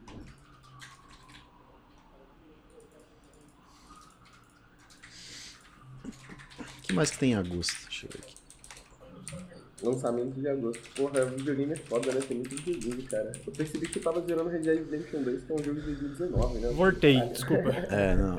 Pô, eu queria zerar, eu queria muito zerar. o- Você gostou? Eu gostei, amigo. Eu gostei bastante mesmo. Gostou? Tipo Assim, gostei mais. Dizem que a metade do jogo pra frente ele dá uma virada de. Porra, fica absurdo, tá? Pois Qual é, jogo? eu joguei até a metade. Red O- Dead.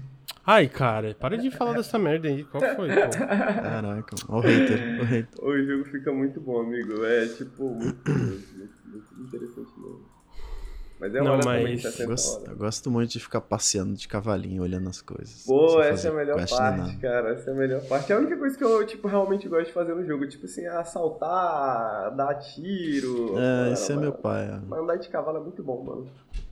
Andar de cavalo e chamar os outros de filha da puta. Ah, filha da puta. A pessoa ficar puta contigo. Pô, eu sou o cara mais gente fina, só. Howdy, howdy, tudo bom? Howdy, partner. Howdy. Terminaram? Tá bom já? Eu, hein, cara. É... Baldur's Gate 3, gente, vai ter 170 horas de cinemáticas. O que vocês acham disso? É, a É, gente então a tava gente falando tava agora. comentando sobre isso. Ah, É. Mas que, né, deve, você deve ver só 30%, né? Ou alguma coisa assim. Né? Ah, não, total. Eu acho que é o lance de, tipo assim. É um RPG, tem, tipo, muitas e muitas escolhas, e aí. ah, eles fizeram, certo. Muitas variantes de cinema, de, de, de cutscene, etc, pra todas as escolhas que tu faz, né? O que eu acho que. é- O que, que, eu, que eu acho que é legal pra um RPG assim, sabe? Porque tu meio que tu sente validado pelas suas escolhas, sabe? De ter uma recompensa, tipo, ah, uma- um- pode ser uma cutscene, pode ser uma coisa mais detalhada visualmente, eu acho que esse tipo de coisa é, é legal. Obviamente dá- deu muito trabalho, né? Ah, Tu vê o post da Larian, parece que eles expandiram durante a produção do Baldur's Gate 3, de, tipo, de cento e poucas pessoas pra quase 400 pessoas, o. Baldur's Gate 3. Então, ele claramente é um jogo muito ambicioso. Eles falam sobre como tem 10 classes ou 11 classes e sei lá quantas subclasses, um monte de raça e várias subraças. É, então parece estar um jogo muito. Um RPG, muito RPG, sabe? Que realmente eles falaram, cara, vamos, vamos botar o máximo que a gente pode botar aqui, sabe? E, pô, parece Animado, fantástico. Eu não tô joguei o. Divinity 2 até hoje. Quero jogar. Ah, e pra quem tá. Porque eu falei, né? Vai ser pra PC no dia 3 de agosto. Pra PlayStation 5 no dia 6. Só que eles estão tendo problemas com a versão de Xbox por causa do Series S. Basicamente, o split screen. Faz bastante sentido, né? Split screen de, pra consoles no geral é difícil. E ima- imagina pro Series S tem menos memória. É, menos memória RAM. E aí eles falaram que a Microsoft tá trabalhando com eles ah, pra ajudar a lidar com esse problema. Eles falaram que estão confiantes na versão do Series X, mas o Series S está com esse problema de split screen. Então o jogo vai sair mais tarde uh, pro console. Eles acham, ele- ele- eles têm quase certeza que vai sair ainda esse ano, mas como eles não têm certeza, eles não querem confirmar uma data ainda. É, para quem quer, quer, tá querendo jogar o jogo no Xbox, né? É, eu acho que a Microsoft def- definitivamente não tem que é, retirar a paridade que ela pede para os desenvolvedores em questão de mecânicas é, do Series X e Series S, mais especificamente split screen, eu acho que eles podiam sim, porque pô, pedir para pro, pro, pro bichinho fazer uma split screen num jogo como o Baldur's Gate que tem tantos sistemas e o combate é tão reativo com o cenário à, sua, à, à- tua volta, sabe? Pode explodir tudo e fazer um monte de coisa. É. Ah, complicado. não sei se tirar, né? Mas eles podiam ajudar.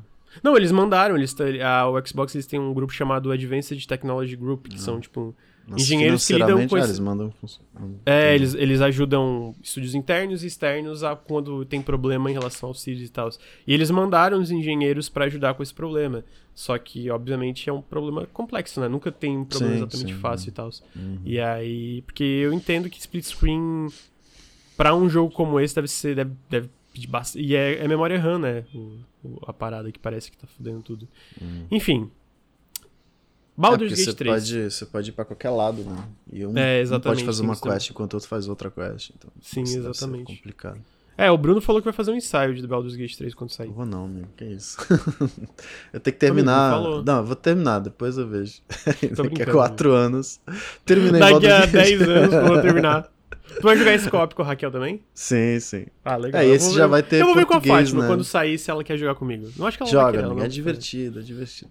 É porque, eu- como o combate é tático, tipo, você joga conversando, não necessariamente jogando, tá ligado? Aham. Ah, se a gente botar um boneco ali, se fizer isso, se fizer aquilo, entendeu? Então não é muito, não é tanto sobre é, habilidade de jogar, e sim sobre bolar estratégias juntos, conversando. Isso é muito legal. E Uhum. como você tá jogando em tela dividida, você não perde, porque tem um problema de jogar esse jogo online, né? Que um tá fazendo uma quest, outro tá fazendo outra, e você faz ideia do que tá acontecendo com um Sim, e o outro, aham. né? É como E aí, tá em tipo- tela dividida, você vê, tipo, ah, tô fazendo a quest com esse cara aqui, você tá lendo Ah, junto, legal. entendeu? Então você, Você não, não perde perde nada. conteúdo, né? Exatamente. Pô, é muito, muito bom jogar split screen Divinity. E tem Vou- português agora, né? E o Baldur's Gate também. Então, É, um legal. Eu.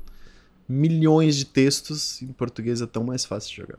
Ah, legal. Eu vou intimar a Fátima, vou intimar a Fátima pra jogar. Porque ela, ela gosta. de Experimenta, jogar é, joga um pouquinho, cria um Uhum. bonequinho e tal. Mas tá aí então, Baldur's Gate 3. Definitivamente quero, quero jogar, parece que vai ser bem legal. Ah, em seguida, o que, que tem em seguida aqui? Scorn vai chegar pra PlayStation 5 ainda esse ano. Scorn, pra quem não lembra, é aquele jogo com visuais meio Geiger, ah, que é de terror em primeira pessoa. Ah, eles também anunciaram que o jogo superou 2 milhões de jogadores, o que eu achei, ah, mesmo incluindo o Game Pass, eu acho que pra, pra o que Scorn é, mecanicamente, eu acho que 2 milhões de jogadores é um baita sucesso, tá ligado? Nossa, é Eu, eu sei que, na verdade, o Bruno gostou fora o combate, é isso, amigo? Eu. Isso, eu amo esse jogo. É. Só Ah, tá, é verdade, é isso. é, eu, eu não lembro quem não gostou. Eu- é que eu adoro esse jogo também. ah, e eu concordo que. Podia não ter combate, ponto. É, Eu não sei, eu acho que o combate equilibra a parada. Tipo, no sentido de, pô, o Mas tu combate não- é tu não go- tu- metódico. É, eu, Mas eu é que não é que eu mas- não gosto, não é que eu odeio combate. Eu É acho que que tu tem tem muito muito Ah, combate. isso, eu acho o que combate esse é o tempo. É. inteiro. Então, tipo, ele acaba atrapalhando em vez de, de equilibrar a parada. Sim, Essa- é. É, não, eu, eu, eu concordo. Eu acho que podia ter menos combate, mas eu gostei muito do jogo. Eu acho que ele é, tipo, esse mist meio grotesco. E visualmente eu acho ele Uhum. absurdo. Eu acho muito legal o que ele faz visualmente. E eu gostei bastante. Eu sei que foi um jogo muito divisível. Eu lembro que na época que eu lancei a minha análise, foi tipo assim: a mi, é, é, eu e algumas pessoas. é, na verdade, era tipo assim: eu gostei bastante. E é, várias pessoas gostaram bastante, várias pessoas, tipo assim, odiaram, falaram que foi, tipo, horrível. É, né? Eu tô na, no que gostei bastante. Mas eu entendo quem não gosta. Ele é um jogo bem lento, ele é um jogo que às vezes é bem obtuso, mas é, é um obtuso intencional, tá ligado? Que Sim. eu pessoalmente gostei bastante. É, então eu fico feliz que vai chegar para PlayStation 5 agora e a galera vai poder jogar, ainda, ainda, mais que ele vai ter funcionalidades em relação ao DualSense, que eu sei que tem um pessoal que gosta bastante. Uh, mas não tem data ainda, chega esse ano só. uh, por fim, a gente teve a showcase da Annapurna, uh, que tiveram várias coisinhas. Eu vou passando porque por exemplo, teve um trailer novo de Lorelei and the Laser Eyes, que eu tenho certeza que vai ser incrível esse jogo, porque é o, é o, é o jogo da Simogo, do pessoal do Sayonara Wild Hearts. Mas o trailer, né? É. Ah, bom demais, que isso. Não, o trailer foi legal, mas tipo assim, Nada eu queria acontece, uma data, é amigo. tudo estranho. Eu, queria, eu queria uma data, é tipo assim. Pô, eu, eu Ah, acho sim, que foi. é. Pra deixar claro, eu acho que foi um trailer interessante. Uhum. Tipo, eu, eu, entendi, eu entendi o que eles quiseram fazer. Mas eu queria uma data, tá ligado? E aí, tipo, Sim. não tem data. Eu fiquei triste. Contigo também. Ah, então isso me, me deixou meio, Mas meio é, o frustrado. pessoal traduziu aquela última mensagem, né? Que ia sair em algum momento de 2003, a coisa assim. É, basicamente, o que eles falaram era tipo, ah, aquela mensagem era tipo release date. Ah, to come, acho que era. É, release date to come later, é uma parada assim. Ah, Ah, ah. mas eu acho que vai ser vantagem porque esse jogo de quebra-cabeça e visualmente com. Pô, eu, eu acho que esse jogo vai ser bom, porque a Simogo nunca fez um jogo ruim, né? É, exatamente. Então eu tô bem, bem curioso pra ver.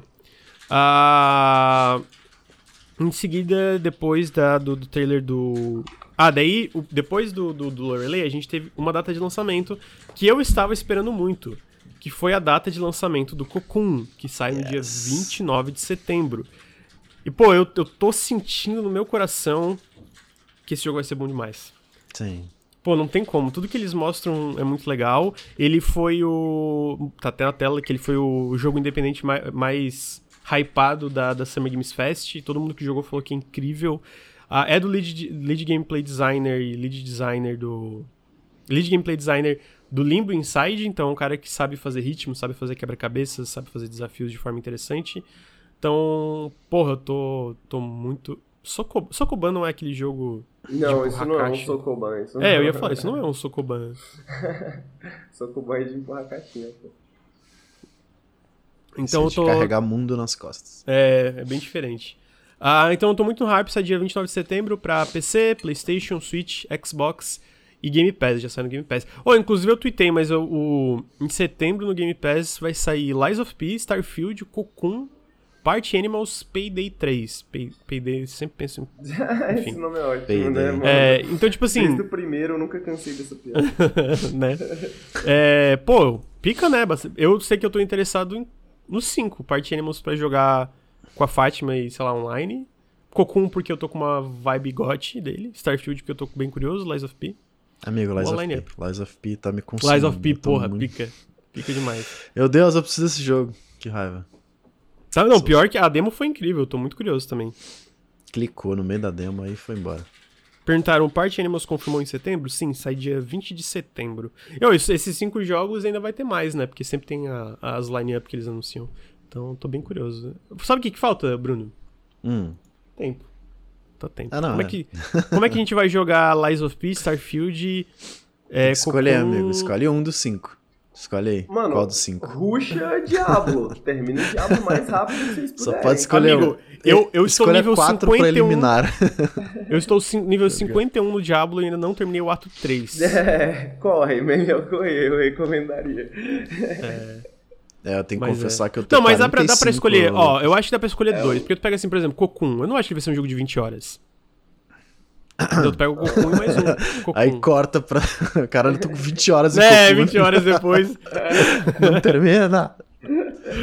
Ah, curte... Falei Eu, bem, eu acho que o. Cocoon pode ser menor do que a gente imagina. O bagulho é que os outros jogos serão maiores do que a gente É, imagina. pois é, Starfield pois é. vai ser bem Starfield maior vai ser que- gigante. né? Pô, Starfield vai ser gigante. Lies of P tem cara de vai ser bem grande também.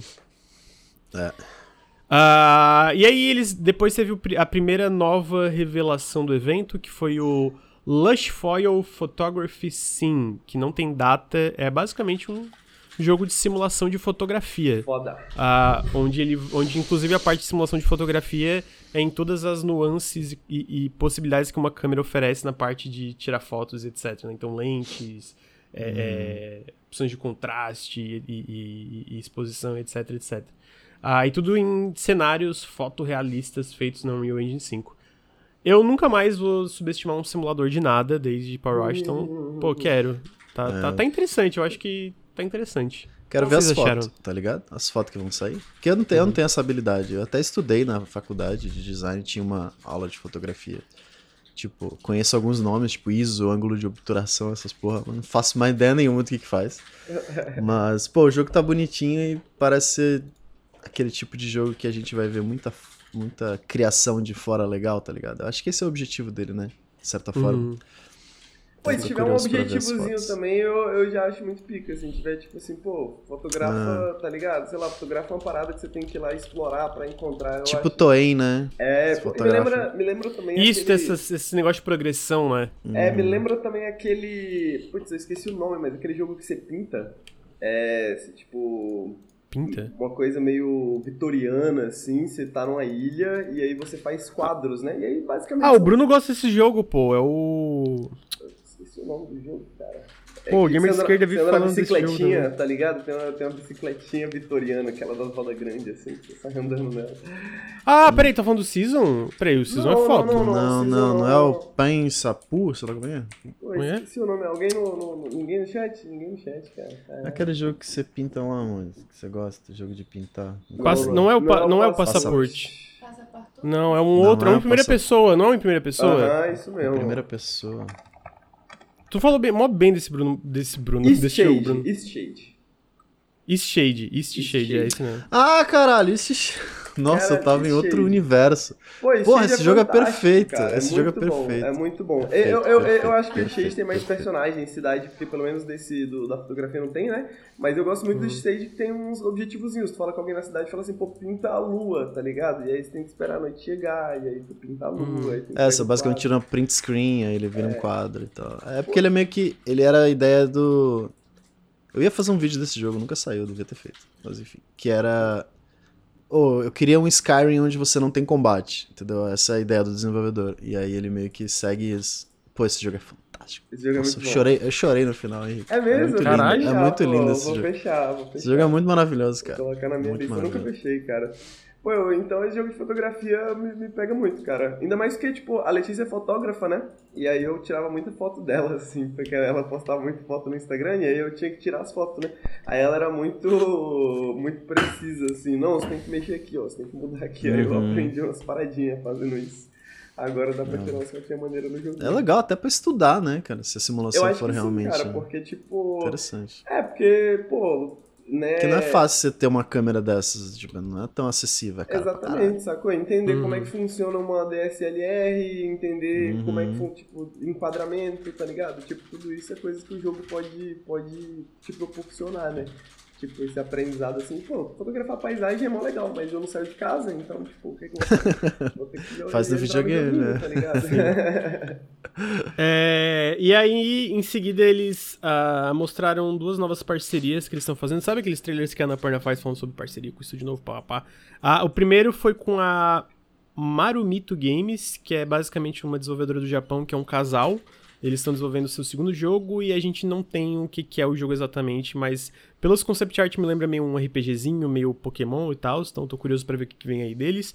E aí o outro jogo é da Glass Revolver, que já teve várias e várias GIFs na, no Twitter, que é o We Kill Monsters, onde basicamente tu é ser um homúnculo que tu é mandado num, tipo num buraco meio que quase sem fim assim, pra conseguir sangue de anjos, que é basicamente a única coisa que pode manter uma cidade que tá morrendo viva. Então é bem bem bem light assim, né? Bem light, bem É, vibes. e aí É. pode jogar, é bem vibes, pode jogar sozinho ou em co-op. E visualmente tá bem legal, eu acho, e o Uhum. conceito também é interessante, então eu tô bem curioso pra ver o que, que vem aí. E o nome é, o nome é bom, Wiki Monsters, acho que é um É, nome bom. legal mesmo.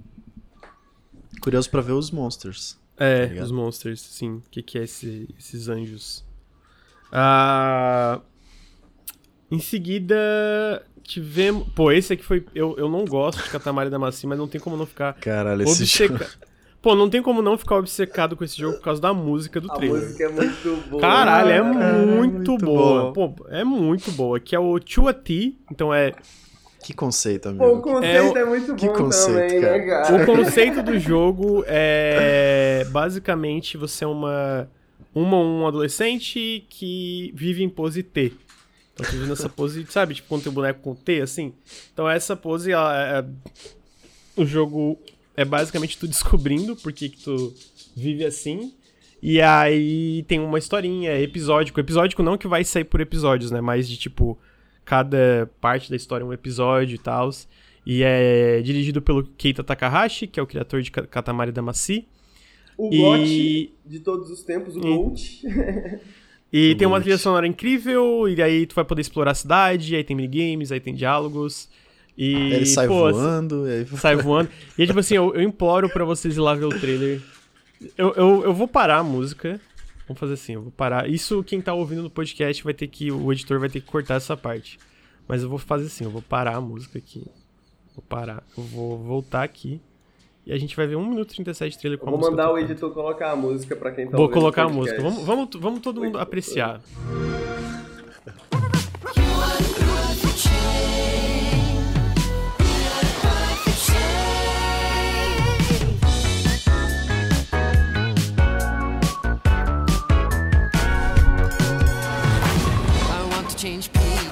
I want to dry my face. I want to use the restroom by myself. The little things, yeah, the little things are hard for me. Oh, I don't know why I am a teen. It's not so bad all the time. It's not so bad. My cute dog helps me out so we can go and la la la.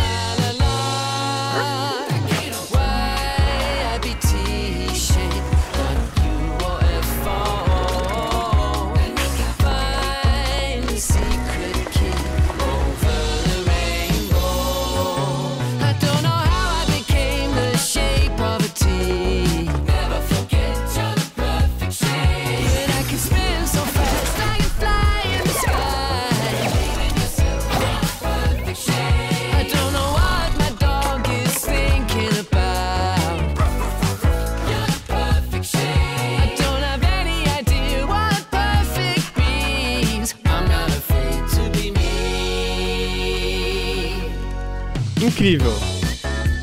Incrível.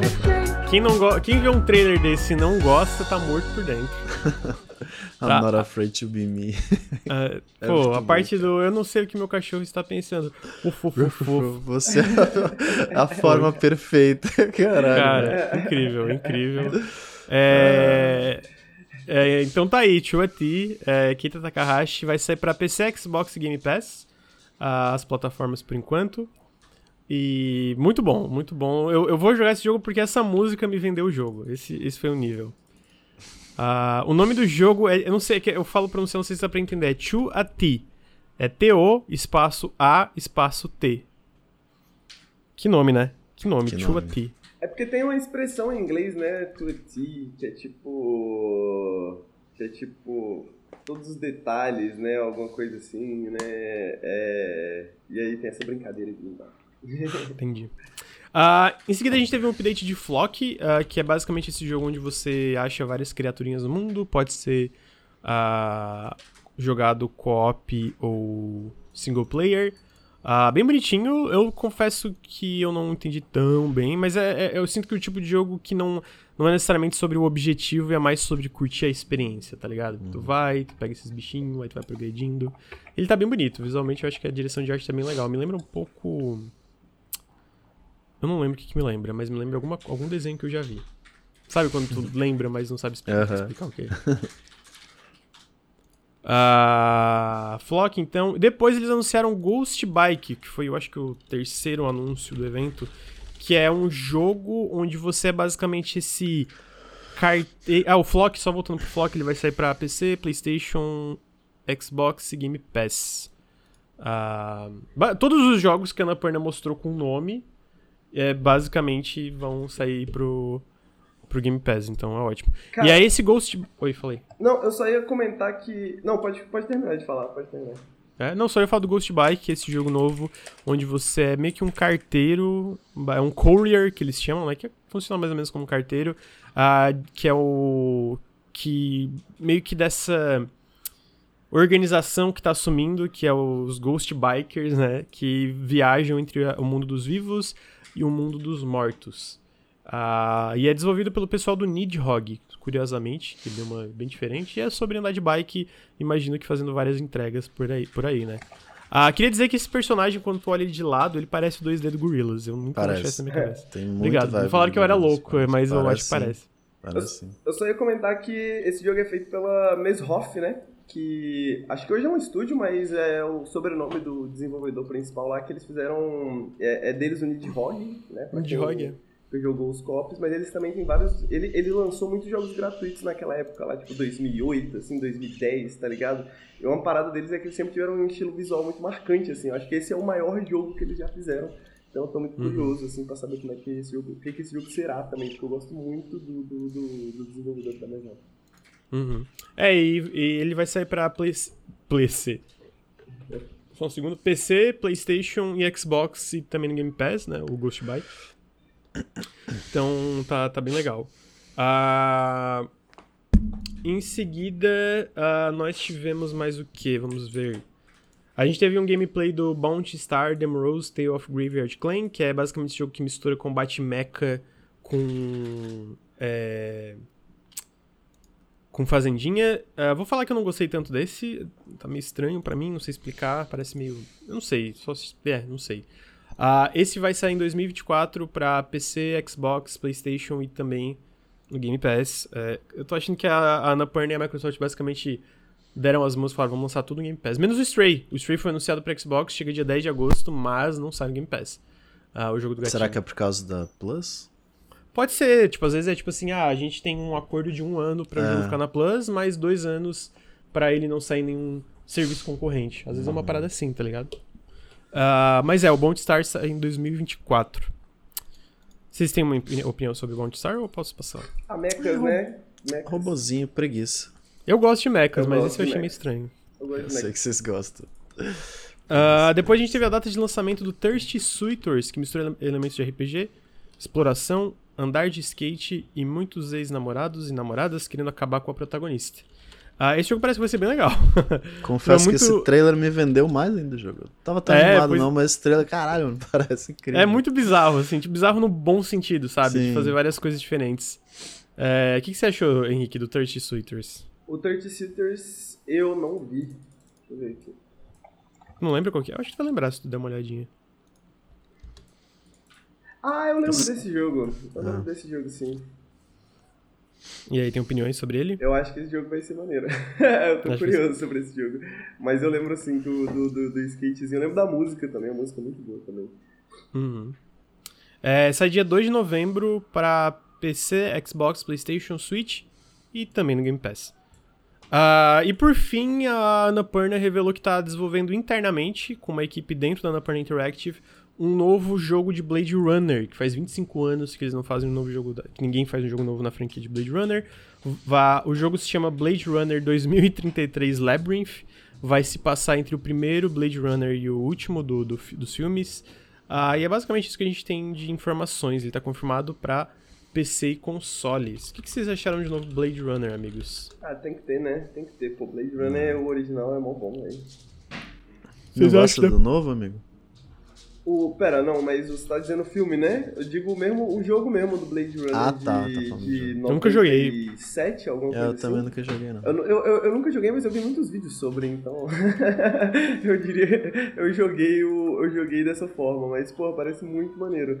Esse, esse Labyrinth também. Eu, eu acho que é uma. Pô, é muito. Cyberpunk fica bem em videogames, né, mano? Eu, eu, eu gosto É verdade, da interpretação de Cyberpunk do Blade Runner. Faz sentido. E aí, Bruno, tua opinião? Ah, eu queria ver mais, né, do jogo. Eu gosto É. bastante do Blade Runner, do filme, eu nunca joguei o jogo, mas o filme o original. Eu gosto também do, do Ryan Gosling também. O novo eu Eu nunca vi. que tem gente que odeia, mas enfim, eu acho muito legal. E, pô, eu tô animado, né? Eu acho que é um universo cyberpunk é, mais dark, assim, sabe? Mais, Sim. E eu acho que mais, tem mais to- chuvoso, tá ligado? Tem aquela- que- aquele mood meio triste, assim, me pega muito. Tem muito da coisa, tipo, acho que meio meio cerebral assim do Philip K. Dick, né? O Philip K. Dick, ele tem ele tem um ele tem uns livros sobre lisérgicos, ele tem umas paradas assim. Então ele sempre ele sempre pega muito na parte meio que mentalista da coisa assim, sabe? E Uhum. eu gosto do Blade Runner por causa disso também, né? Tipo, eu acho que esse trailer tá, tá meio que nessa vibe, assim, de tipo, mais dark, mais. Não sei, impesso- ma- mais impessoal, assim, né? De tipo, não, não, não parece ser um jogo muito. Pô, veja que os neons escritos em japonês e etc, tá É, ligado? exatamente. Tipo, aquela vibe mais noir, assim, que o, que o Cyberpunk original tem também. Uhum. Uhum. Então tá aí. Ah, esse foi o fim da Annapurna Showcase. Mas os showcase não acabaram. Semana que vem tem mais um showcase, o Ideate Xbox Showcase. Então a gente tá preso Deus, aqui pra amigo. sempre. um loop eterno. É. Queria, queria só dizer que eu me senti velho porque eu me lembrei que eu tinha um DVD edição de luxo do Blade Runner. eu fiquei, caralho, DVD. Olha aí. DVD, amigo, nem é tão velho. Se fosse um VHS aí, realmente. Ia ser complicado. Pô, faz 10 anos que eu não tenho um DVD player. É, isso é. Ah, tá aí, gente. Obrigado, Bruno, pela presença. Que isso, amigo, eu que agradeço. Tamo juntos. Obrigado, Henrique Antero, pela presença. Valeu, tamo junto. Bom dia pra todos. É, obrigado a todo mundo aí que ouviu. Ah, foi show de bola, mais um cafezinho com videogames. Queria lembrar que vocês podem apoiar o Nautilus em apoia.se barra Nautilus ou picpay.me barra canal Nautilus. Todo apoio ajuda demais a gente poder continuar fazendo café com videogames e outros vídeos, etc. Ah, sigam a gente aqui na Twitch, twitch.tv barra Nautilus Link. Sigam a gente no YouTube, youtube.com barra Nautilus Link. Sigam a gente no Instagram, arroba Nautilus Link e Acho que é isso aí. Aí, no TikTok aí, ó. TikTok.com.br, não sei como é que é TikTok, não vi o TikTok, arroba Nautilus. Nautilus Link também. É, tudo, tudo arroba Nautilus Link aí. Ah, e com isso, então, a gente se despede. Obrigado, Henrique. Obrigado, Bruno. E até semana que vem. Tchau, tchau.